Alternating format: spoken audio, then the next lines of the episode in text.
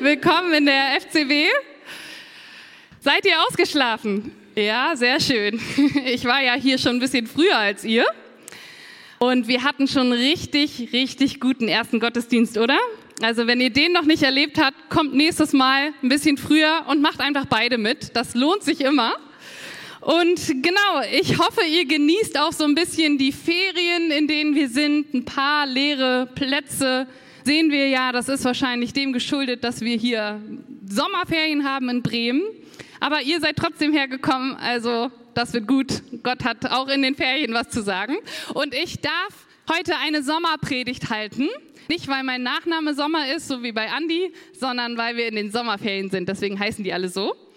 Und ich habe mich richtig drauf gefreut. Genau. Und ich wollte mal fragen, wer von euch kennt das denn, dass ihr Teil einer Gruppe sein wolltet oder wollt und ihr euch ein bisschen so dafür anstrengen musstet. So irgendwie Schule, ja gut, in die Schule muss man ja gehen, aber man, man musste ein bisschen was tun, um dabei zu sein. Ja? Kennt ihr das? Gut, bin ich nicht allein, ein paar sind da. Und also vor ungefähr drei Wochen habe ich gedacht, Mensch, der Sommer steht an, ich habe bald Urlaub, ich will den Strand, also sollte ich vielleicht mal an meiner Bikini-Figur arbeiten und dachte, naja, so Sport, McFit, gehe ich nicht gerne hin. Ich laufe ja ganz gern. Also ich gehe gern joggen und dachte, naja, also ich bin ja mal mit Uli mitgelaufen, der rennt Marathons und ich habe dann auch echt zehn Kilometer ohne Training geschafft und dachte so, boah, also dann kann ich ja auch mal Werder Sportverein anrufen und gucken, ob, ich, ob die da eine Laufgruppe haben. Vielleicht ist das ja was für mich.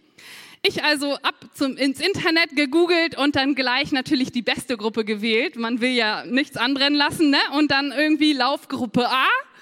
Ähm, das schaffe ich. So, ich also geschrieben, Mensch, darf ich mal beim Probetraining dabei sein? Und dann glatt eine Antwort gekriegt. Das war so vor anderthalb Wochen ungefähr. Ja, ich soll einfach da zum Werder-Stadion kommen.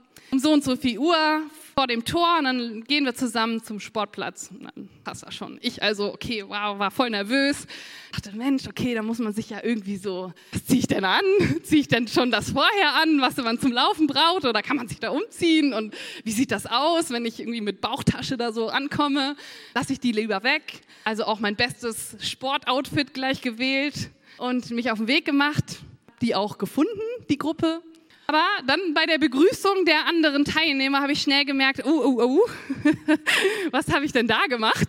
Laufgruppe A bestand nämlich, also die haben sich alle begrüßt, ach Mensch, du schon hier? Du warst doch gerade erst jetzt gestern beim Marathon.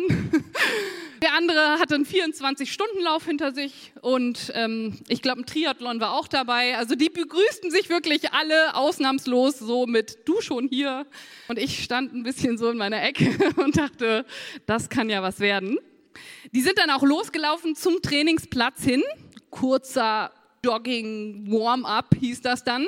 Also dieser kurze Warm-up-Lauf, die sind so schnell gelaufen, wie ich normalerweise laufe, wenn ich den Bus kriegen muss. Und dachte, oh Mann, Kathi, das dauert jetzt anderthalb Stunden und ich werde, glaube ich, gequält. Dem war auch so. Ich kann echt sagen, ich habe durchgehalten bis zum Schluss. Also, ne, ich habe nicht aufgegeben. aber, aber, also zwischendurch klingelten wirklich meine Ohren.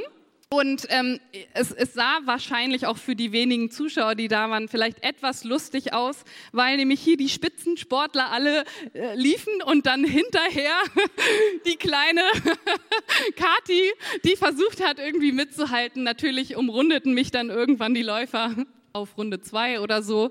Und ich dachte, was man nicht so alles tut, um dazuzugehören und was man nicht alles in Kauf nimmt. Also wenn ich nur einen von euch da gesehen hätte, ich wäre so peinlich berührt gewesen. Hochroter Kopf, am Schnaufen wie sonst was, schwitzen. Also ich dachte, also wenn, wenn, nee, also ich will da nie wieder hin.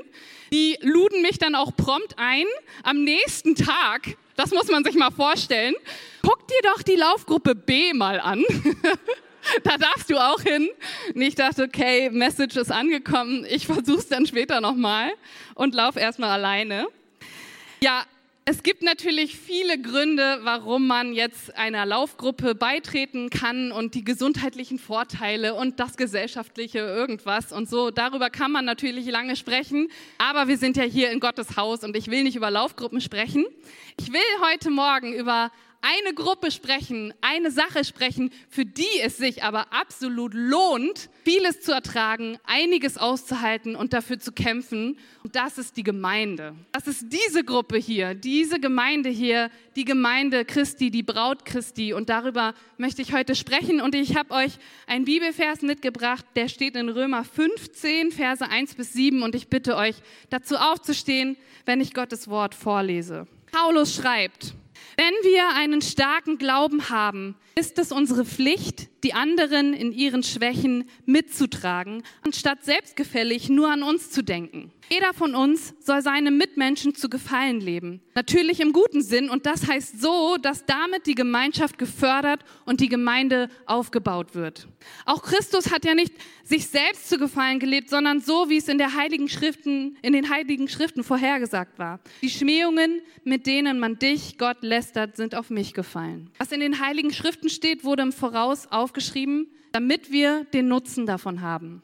Es soll uns zum geduldigen Ertragen anleiten und uns Mut machen, an der gewissen Hoffnung auf die endgültige Erlösung festzuhalten. Gott, der Geduld und Mut schenkt, gebe euch, dass ihr alle in der gleichen Gesinnung miteinander verbunden seid, so wie es Jesus Christus gemäß ist. Dann werdet ihr alle einmütig und wie aus einem Mund den Gott und Vater unseres Herrn Jesus Christus preisen. Und da sagen wir alle doch Amen zu. Ihr dürft euch gerne wieder hinsetzen. Ich liebe dieses Buch. Das ist eins meiner Lieblingsbücher in der Bibel. Ich habe noch 65 andere Lieblingsbücher, aber das ist auch ein Lieblingsbuch von mir. Es ist das erste Buch, was Paulus zugeschrieben wird als Autor dieses Buches. Es ist auch der längste Brief, den er geschrieben hat. Und es ist theologisch so unglaublich tief und ausführlich und strukturiert. Und es ist einfach absolut der Hammer, was da für Themen drinstehen. Themen, die uns heute in unserer Zeit mit dem, was gerade los ist in der Welt, absolut betreffen, uns Weisheit geben und eine Richtschnur geben, wie wir uns zu verhalten haben, wie wir denken sollen, wie wir beten können. Und ich lege euch wärmstens ans Herz, wenn ihr diesen Sommer noch kein Bibelstudium vorhabt, dann nehmt euch doch mal dieses Buch vor. Das ist richtig, richtig gut.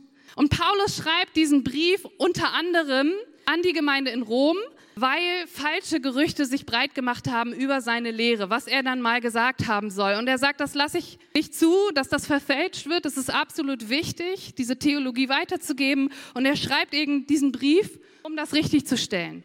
Und im 15. Kapitel, also am Ende dieses Buches, warnt er die Christen in der Gemeinde vor Irreführungen und Spaltungen in der Gemeinde. Also da befinden wir uns gerade, dass ihr mal so einen Blick habt, was wer ist eigentlich Paulus und was schreibt er hier und an wen schreibt er hier. Wer also jetzt dachte, dass das damals in der biblischen Zeit irgendwie so wunderbar war und alle hatten sich lieb und die Gemeinde da funktionierte eigentlich viel besser als bei uns, der liegt absolut falsch. Und wir sollten nicht überrascht sein, weil die Gemeinde, die besteht aus Sündern, falls ihr das noch nicht gewusst habt. Und es ist, ist, nicht einfach nur so, dass die sich irgendwie reingeschlichen haben und da irgendwie zur Seitentür reingefuchst sind und der Rest ist perfekt. Es ist eins der Auswahlkriterien für Gemeinde, dass hier Sünder herkommen. Amen. Deswegen bin ich hier. Deswegen bist du hier. Herzlich willkommen. Wir sind nicht perfekt. Und noch eine Neuigkeit. In diesem Leben auf dieser Erde hier werden wir es auch nicht sein. Wir können alles tun, um ein bisschen besser zu werden, ein bisschen näher an Jesus dran zu sein und davon abzubekommen, was er ausmacht. Aber diese Zeit hier auf der Erde sollen wir dafür nutzen, zu wachsen, aber wir werden nicht perfekt sein. Das kommt dann später. Und bestenfalls besteht die Gemeinde aus Sündern in der heutigen Zeit, die Jesus absolut aufrichtig, aber dennoch unvollkommen nachfolgen. Habt ihr den Punkt? Du kannst hier absolut aufrichtig ne-, Jesus nachfolgen, aber es ist unvollkommen. Die frühe Kirche im Neuen Testament, die war da auch keine Ausnahme. Ich habe mal ein paar Sachen aufgelistet, um euch eine Idee zu geben, was da damals los war. Wir haben also Menschen, die sich etwas darauf eingebildet haben, was sie für eine Gabe haben. geistliche Gabe, die sie geschenkt bekommen haben von Gott. Die hielten sich für besser als andere. Dann haben wir Leute, die lieblos waren. Menschen, die nicht bereit waren, mit Menschen anderer Völker zu verkehren. Wisst ihr, wer das war? Das war Petrus. ja, und der musste von Paulus zurechtgewiesen werden. Dann haben wir Leute, die waren in Rechtsstreitigkeiten miteinander involviert. Ich verklag dich. Manche lebten in Unzucht, sogar Inzest lesen wir. Und in 1. Korinther 11, 17 schreibt Paulus sogar einmal, was ich euch jetzt noch zu sagen habe, ist kein Lob. Wie ihr eure Gottesdienste feiert, kann ich wirklich nicht gutheißen. Sie scheinen eurer Gemeinde mehr zu schaden als zu nützen. Also ich hoffe, das kriegen wir nie geschrieben. Aber Paulus ließ sich von keinem dieser Dinge beeinträchtigen. Ganz im Gegenteil. Er wusste nämlich, dass diese Differenzen, die wir hier aushalten müssen, diese Streitigkeiten dazu führen und notwendig sind, dass die zeigen, wer sich wirklich im Glauben bewähren wird. Diejenigen, die noch hier sind und das aushalten und an sich arbeiten und damit irgendwie umgehen lernen, die bewähren sich im Glauben. Und Paulus sagt, das ist wichtig, dass wir das zulassen. Er war also nicht überrascht, sondern er rechnete damit, er ließ sich nicht aus der Ruhe bringen, aber er kümmerte sich darum, wieder Ordnung herzustellen. Also die Gemeinde in Rom, die bestand also zur einen Hälfte aus Juden und zur anderen Hälfte hauptsächlich aus Heiden. Und das heißt, die hatten also unterschiedlichste Prägungen. Kulturen waren vertreten und die hatten andere Sprache, andere Bräuche, alle anderen Essgewohnheiten, Kleidungsstile, Arten der Anbetung, Ausdrucksweisen. Ich saß mal mit einem, ich glaube, das war ein Japaner, an einem Tisch und der hat gegessen, also wenn so Schmatzgeräusche, ne? Kennt ihr das? Ich kann das nicht haben. Und dann dachte ich, boah, ich muss hier weg und habe mir meine Kopfhörer ins Ohr gestopft, weil ich das nicht, also ich fand, mich hat das absolut genervt. So, und das Herr hat mich äh, natürlich, ich habe ihn lieb und so. Aber ähm, könnt ihr euch das vorstellen, dass Menschen irgendwie auf einem Haufen waren, die alle so unterschiedlich waren und wo du merken kannst, so, wenn das so ist, das nervt. Der nervt mich. Ich muss hier weg. Und ich glaube, sicherlich haben manche Leute damals gedacht, also dann lieber hier eine Gemeinde da irgendwo im Norden und da irgendwie lieber die im Süden und die gruppieren sich da alle, die gerne schmatzen und da die ein bisschen leiser essen. Und da vielleicht irgendwie die, die lieber ganz laut anbeten und da die irgendwie so, weiß ich nicht, flüsternd singen. Lass uns das doch am besten trennen. Wir streiten uns dann nicht mehr, aber.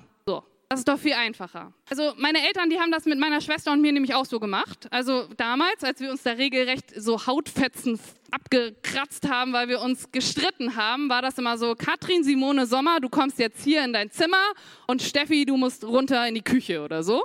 Und haben, haben uns getrennt, weil das war die beste Lösung. Aus den Augen, aus dem Sinn, bis man sich wieder sieht. Aber was sagt Paulus der Gemeinde hier in Römer? Er sagt, wenn wir einen starken Glauben haben, ist es unsere Pflicht, die anderen in ihren Schwächen mitzutragen, anstatt selbstgefällig nur an uns zu denken. Also die Starken sollen die Schwächeren mittragen, steht hier. Kerngedanke ist, dass das Wohlergehen des anderen vor das eigene Wohlergehen steht. Das ist Liebe. Und er unterstreicht die Aussage mit dem Beispiel von Jesus Christus. Er sagt, er war zwar frei von so diesen unnötigen religiösen Bürden, die die Menschen auf sich selbst draufgelegt haben. Wenn ihr mal von Jesus lest, die Pharisäer, die hatten ständig irgendwie so ihm gesagt, das musst du machen, das musst du machen. Und er war so, nö, muss ich gar nicht, ich bin frei. Aber er ist auf die Schwächen anderer immer liebevoll eingegangen. Vielleicht nicht gerade von den Pharisäern, aber er hatte Verständnis dafür und hat seine eigenen Anliegen hinter sich gestellt, damit der andere wachsen kann. Das war Jesus. Und die Starken sollen also die Initiative ergreifen, die Spannungen zwischen ihnen und den Schwächeren zu lösen. Steht hier. Sie sollen sich sogar limitieren, um den Schwächeren zu helfen. Ihr seid so still. Spricht da der Herr so in eure Gemüter? So die Schwachen, sagt Paulus hier, die brauchen irgendwie mehr Wissen, dass sie frei sind und dass sie dies und jenes und Jesus ist dafür gestorben. Sie brauchen mehr Wissen darüber. Aber die Starken, was brauchen wir mehr? Wir brauchen mehr Liebe. Für die Schwachen, mehr Geduld. In Vers 2 weitet er diesen Kerngedanken aber noch aus. Es bleibt nicht dabei. Er sagt, jeder von uns, also nicht nur die Schwachen oder nicht nur die Starken, jeder von uns soll das Wohlergehen des anderen an erste Stelle stellen. Die Schwachen sollen also nicht umgekehrt denken, damit es mir gut geht, müssen die Starken jetzt alles tun, damit es mir gut geht. Alles tun, was ich will. Dann kann ich mich hier ausruhen, dann geht es mir gut. Das Ziel unseres Verhaltens sollte immer das Wohlergehen und die geistliche Erbauung des anderen im Sinn haben. Das ist das Ziel. Wenn du jemand anderen siehst hier in der Gemeinde, dann solltest du denken, wie kann ich diesen Menschen geistlich erbauen und ihm Gutes tun. Aber mal, oder? Das wäre doch was. Also ihr baut mich geistlich auf, wenn ihr mir mal einen Kaffee ausgebt oder so. Übrigens. Und keiner von uns sollte aber dem anderen mehr gefallen als Gott. Habt ihr den Punkt? Aber sie, wir, wir sollten anderen mehr gefallen als uns selbst. Nicht mehr als Gott, aber mehr als uns selbst. Jesus ist das perfekte Beispiel dafür. Er wollte den Menschen nicht gefallen. Wisst ihr, was er wollte? Er, er hat die Menschen geliebt. Er wollte ihnen nicht gefallen. Er hat sie geliebt. Das ist ein Riesenunterschied. Und dass er seine eigenen Vorlieben hinter das Wohlergehen der Menschen gestellt hat, das hat manchen Menschen nicht gefallen. Aber wisst ihr, wem das gefallen hat? Seinem Vater im Himmel. Amen. Und sollten wir nicht auch so leben, nach Jesu Beispiel, dass wir sagen, nicht dem anderen alles durchgehen lassen, ob stark oder schwach, sondern aufrichtig und geduldig und voller Liebe das Beste für ihn an, für den anderen suchen. Das lese ich hier raus. Und das Beste daran ist, das steht in Vers 5, Gott, der Geduld und Mut schenkt, gebe euch. Punkt, Punkt, Punkt. Wer schenkt das denn? Müssen wir das aus uns selbst heraus produzieren? Ich glaube, das können wir gar nicht. Gott schenkt uns Geduld und Mut. Und wisst ihr, Mut habe ich im, im Griechischen mal nachgeschaut. Da steht, er gibt uns Ermutigung, Ermahnung und Trost, heißt das Wort hier. Also er tröstet dich auch, wenn du sagst, Mann, ich muss mich jetzt schon wieder zurückstellen. Und er ermahnt dich, das ist deine Aufgabe, das möchte ich von dir. Das wird dir am Ende gut tun. Und er ermutigt uns dafür, unseren Stolz runterzuschlucken und zu sagen, mach das, es wird dir dadurch besser gehen. Und er tut das, indem wir Zeit in seinem Wort verbringen und Zeit mit ihm im Gebet verbringen. Durch den Heiligen Geist, der in unserem Herzen wohnt, kann er zu uns sprechen. Also sollten wir uns aufmachen und sagen, ich lese in seinem Wort und ich bete zu ihm und rede mit ihm, damit er zu mir sprechen kann. Wenn wir das tun, so endet Paulus in seiner Bitte oder Aufforderung, werden wir ein Zeugnis der Einheit sein in einer Welt, die das so nicht kennt, sich aber danach sehnt. Und ist, ich finde, das ist ein wunderbares Bild von der Liebe Christus zu uns, dass das möglich ist. Wie können wir denn gegen jemanden sein, den Jesus, den Gott bedingungslos liebt, so doll liebt, für den er alles gegeben hat. Jeder einzelne von euch, wenn ich euch in die Augen schaue, weiß ich, Jesus hat sein Leben für dich gegeben, weil er dich unheimlich doll liebt. Wie kann ich dann gegen dich sein? Geht nicht. Das verherrlicht Gott, wenn wir so leben. Und ich habe ein, ähm, so eine Rede von einem Mann gehört vor kurzem, der hieß Dan Barber, ein Amerikaner. Ich habe das bei YouTube geguckt und er hatte einen Auftritt bei einer berühmten ja, Fernseh, nee, Veranstaltung namens TED Talk. Vielleicht kennen das einige unter euch. Da sind so die, die es geschafft haben, stehen da auf der Bühne und erzählen so 15 Minuten was über das Leben oder was sie erlebt haben oder irgendwelche Business-Geheimnisse. Es lohnt sich da mal reinzugucken, ist immer wieder spannend. Und dieser Dan erzählte von einer Fischfarm, die er irgendwie besucht hat und beschreibt ein wunderbares Bild, wie diese Farm funktioniert. Und ich habe das geguckt und konnte nicht anders, als dieses Bild direkt mit der Gemeinde in Verbindung zu bringen. Ich dachte, wow, wenn Gemeinde so wäre, Hammer. Und ich will euch davon erzählen. Ähm, ich habe diesen Mann Dan schon mal auf Netflix gesehen, hier Schleichwerbung. Ähm, da läuft eine Doku-Serie, wo so Chefköche vorgestellt werden. Also die Hobbyköche unter euch wärmstens zu empfehlen. Das da kriegt man richtig Lust zu kochen und zu essen und so. Und ähm, der wird hier beschrieben als, pass auf, gefeierter Koch, leidenschaftlicher Farmer und revolutionärer Verfechter eines Mentalitätwandels innerhalb der Nahrungsmittelindustrie. So, da habt ihr es. Ein Menü, ich habe nachgeschaut auf der Internetseite in seinem Restaurant Blue Hills at Stone Bars, kostet 198 Dollar. Also du kriegst da, glaube ich, so eine kleine Mohrrübe auf so einem Ding gesteckt. Und alle, die in dieser Serie sind, sind so, oh, ich habe noch nie so eine tolle Mohrrübe gegessen. Also ich würde da wirklich gern mal hin und diese Mohrrübe selber essen und schauen, ob das stimmt. Das mal jetzt nur so am Rande. Aber der Titel seiner Rede lautete auf Deutsch, wie ich mich in einen Fisch verliebte. Also die, die mich jetzt kennen, denken ja vielleicht, was hat Kati denn da angeguckt? Ich habe ja normalerweise nicht so viel für Fische übrig, aber mich hatte der Titel dieser witzige Titel angesprochen und so habe ich dann da mal rangeklickt. So, und eines Tages, lasst mich euch dieses Bild mal erzählen, erzählte dieser Dan, aß er in einem Restaurant einen Fisch, der zweimal überkocht wurde.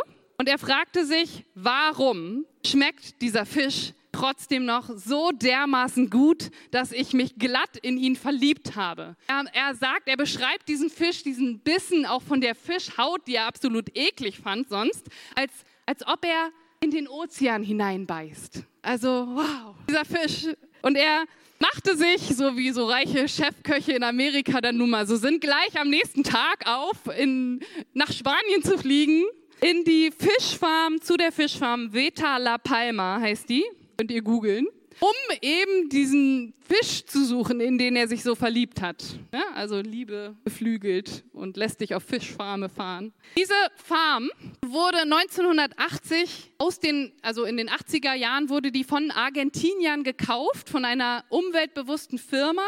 Und vorher haben die Menschen dort Fleischrinder gezüchtet. Und das Land war aber eigentlich nicht dafür geeignet. Ich weiß nicht, warum sie auf die Idee gekommen sind, zu sagen, hier züchten wir jetzt Kühe oder so, haben das Kanäle gebaut und das ganze Land aus dem Wasser rausgepumpt. Und das ging natürlich irgendwie nicht gut, es war nicht wirtschaftlich. Und als sie dann irgendwie gemerkt haben, das klappt hier nicht, war das eine absolute ökologische Katastrophe. Über 90 Prozent der Vögel, die dort genistet haben, sind gestorben. Und die Menschen haben gesagt, okay, das geht jetzt nicht mehr so. Und dann kam halt eben diese Firma und kaufte dieses Land und haben einfach den Schalter wieder umgelegt und gesagt, die Kanäle, da pumpen wir jetzt das Wasser wieder ins Land rein und überfluten das Land. Und wenn ihr mal so bei Google guckt, Google Earth irgendwie, Veta La Palma, dann seht ihr über 11.000 Hektar große Fischfarmen, grün und irgendwie überflutet, ganz viel so Wasserärme und Kanäle, das sieht ganz cool aus. Und heute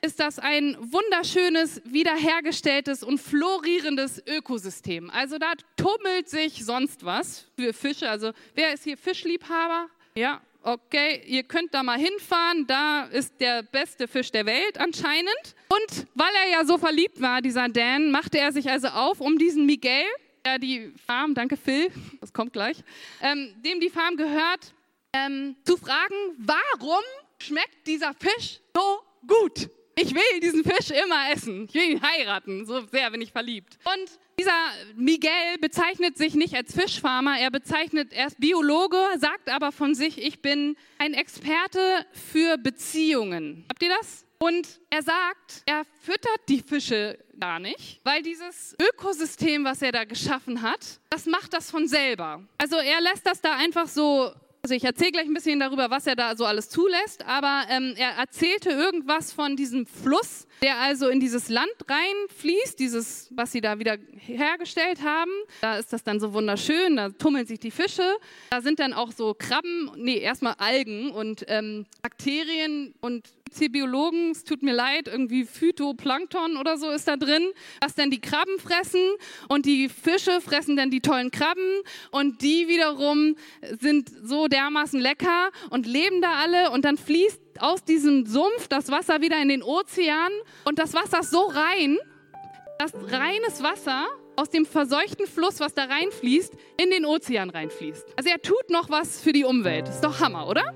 So, also unser Dan, unser verliebter Fisch Dan, sagt, also an so einem Ort, wo das eigentlich so natürlich zu sein scheint, wie misst du denn da Erfolg? Was machst du denn? Und er sagt, es war wie so ein Szenenwechsel. Auf einmal fuhren sie um die Ecke und dann sahen sie einen Teppich voller pinker Flamingos. Also soweit das Auge reichte, überall Flamingos auf dieser Fischfarm. Und dieser Miguel sagt, da, das ist Gewinn.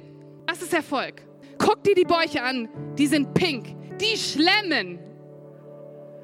Also Flamingo-Bäuche sind pink, weil sie diese Krabben fressen, dann werden die pink, das ist ganz spannend. So, und, und Dan sagt, ich bin massiv verwirrt. Schlemmen die nicht deine Fische? Und der Miguel sagt, ja, genau. Und Dan ist total verwirrt und sagt so, Miguel, ist das nicht das Letzte, also so ein florierender Flamingo-Schwarm, was du auf einer Fischfarm haben möchtest. Und Miguel sagt ganz ruhig, Nee, im Gegenteil. Wir ähm, farmen diese Fische nicht, weil wir so viele wie möglich haben wollen, sondern wir holen uns das raus, was wir brauchen, lassen das aber so und das ist absolut notwendig, dass diese Fische da sind. Das sorgt nämlich dafür, dass die wieder die Fische fressen, dass da nicht genug. Also, ne? Also, das ist alles, er lässt die einfach machen. Und lässt die auch die Fische auffressen. Er sagt, über 20 Prozent von dem Fischfang, was die sonst hätten, geht verloren an diese Flamingos. Und diese Flamingos, übrigens, die, hier ist unser, unser Land, ja, das so wunderbare Fische hervorbringt. Die Flamingos, die kommen eigentlich 240 Kilometer weit her, weil hier die Brutverhältnisse viel besser sind, die Bodenbeschaffenheit, da ist kein Sumpf. Die machen sich also jeden Morgen auf und fliegen 240 Kilometer darüber, fressen die Fische und fliegen am Abend. Da ist also eine gestrichelte Linie von der A29, hat der Miguel gesagt, also die sind ganz schlau. Fliegen wieder abends zurück, um dann hier zu schlafen und am nächsten Morgen wieder 240 Kilometer zu fliegen, um diese Fische zu essen. Und der Dan, der sagt, äh, warum machen die das? Machen die das für ihre Kinder? Und Miguel guckt ihn an, als ob er so einen Whitney Houston-Song irgendwie gerade zitiert hat und sagt so, wie für die Kinder? Die machen das, weil unser Essen hier viel besser ist. Das Essen schmeckt hier einfach absolut gut. Und ich dachte, als ich das gehört habe, dachte ich, ey, wenn Gemeinde so wäre. Gemeinde sollte genau so sein, oder? Dass Leute 240 Kilometer hierher fahren zur FCB und zu sagen, das Essen ist hier am besten. Die Gemeinschaft ist hier am besten. Hier will ich hin. Er sagt, Miguel sagt, je pinker der Bauch, desto besser das System. In anderen Worten sagt er, die Qualität, passt auf, die Qualität der Beziehungen ist wichtiger als die Quantität des Fanges.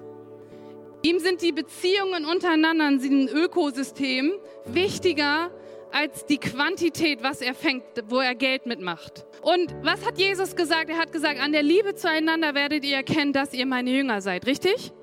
Und Liebe zieht Menschen an. Diese Wow-Liebe, die absolut keinen Sinn macht, diese Annahme, von Fremden, vom, vom Dingen, die wir nicht kennen. Die zieht Menschen an, die zieht Flamingos an.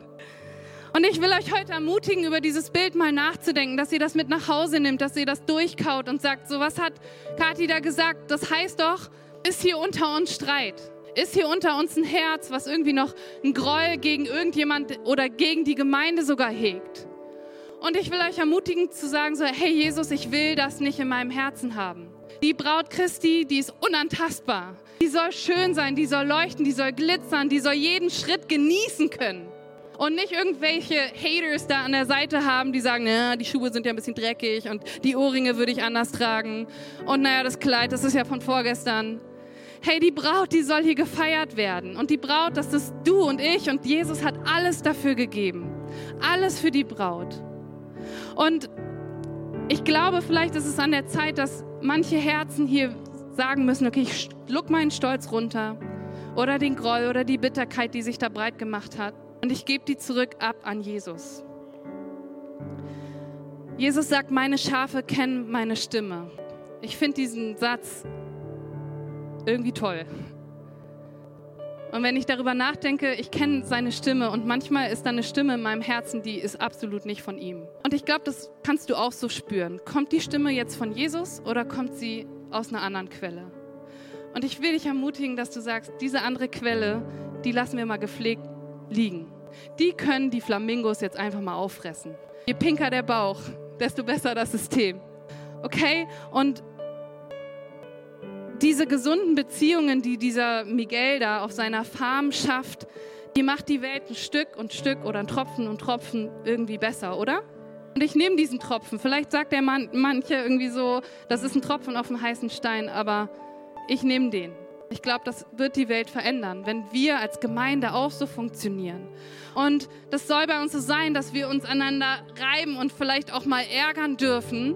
Aber dadurch, das dürfen wir nicht darauf beruhen lassen, sondern wir sagen so, wir müssen das aus der Welt schaffen.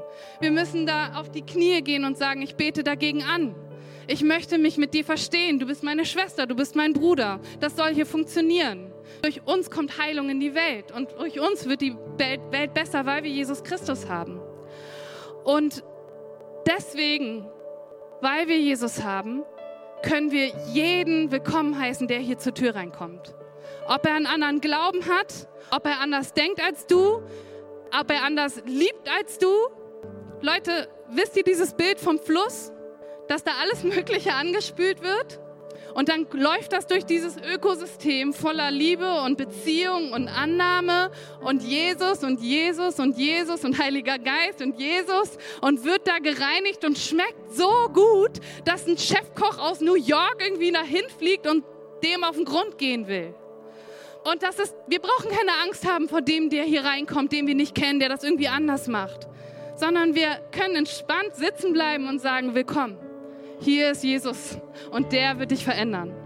Und ich freue mich drauf, weil er mich auch verändert und weil das cool ist. Und ich will euch ermutigen, mach dich heute auf und räum auf. Räum auf in deinem Herzen, räum auf in deinem Kopf und lass Jesus daran, weil er liebt die Gemeinde, seine Braut. Ich möchte euch bitten, dass ihr vielleicht mit mir aufsteht und ich ein Gebet spreche. Für die, die hier neu sind, wir machen das manchmal so, dass, wir, dass ich hier von vorne irgendwie bitte, dass die anderen die Augen schließen, um so einen Moment zu schaffen, wo nur du und ich vielleicht und Jesus sieht, was du, was du gerade machst.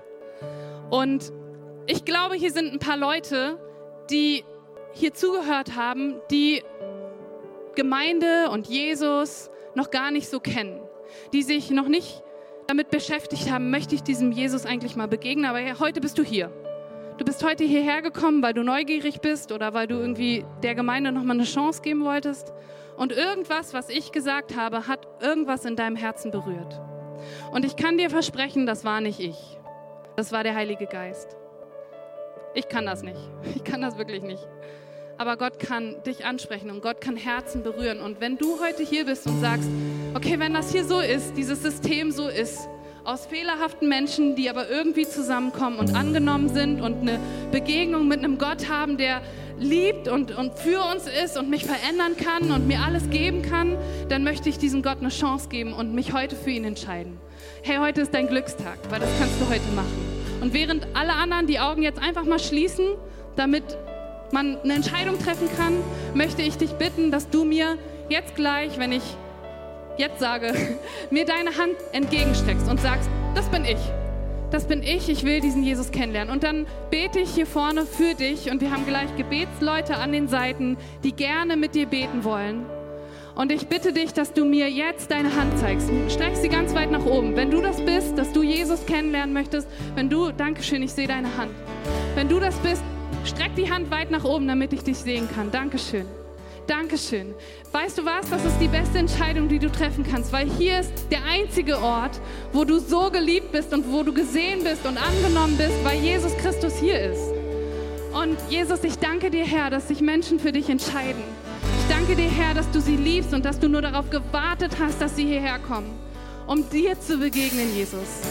Und ich bitte dich, dass du sie begleitest und dass du sie führst und lenkst und dass ihre Entscheidung festgemacht wird, dass sie hier weiter in die Gemeinde kommen und lernen, wer du bist, Jesus. Und sich auf ein Abenteuer einlassen, dich kennenzulernen und zu sehen, wer sie wirklich sind in dir, Herr. Und ich bitte dich für alle anderen, die jetzt vor mir stehen, Herr, dass du uns mutig machst, dir nachzufolgen, uns mutig machst, unseren Stolz runterzuschlucken, Dinge in Ordnung zu bringen Dinge wieder vor dich zu legen, um alles zu geben für die Braut, die du so sehr liebst, Herr. Jesus, räum du auf in unseren Herzen und mach du uns glücklich und zufrieden und ja frei, dich anzubeten, Herr. Ohne Groll, ohne Bitterkeit, ohne Scham, Herr. Ich danke dir für deine unheimlich große Liebe, Jesus. Amen.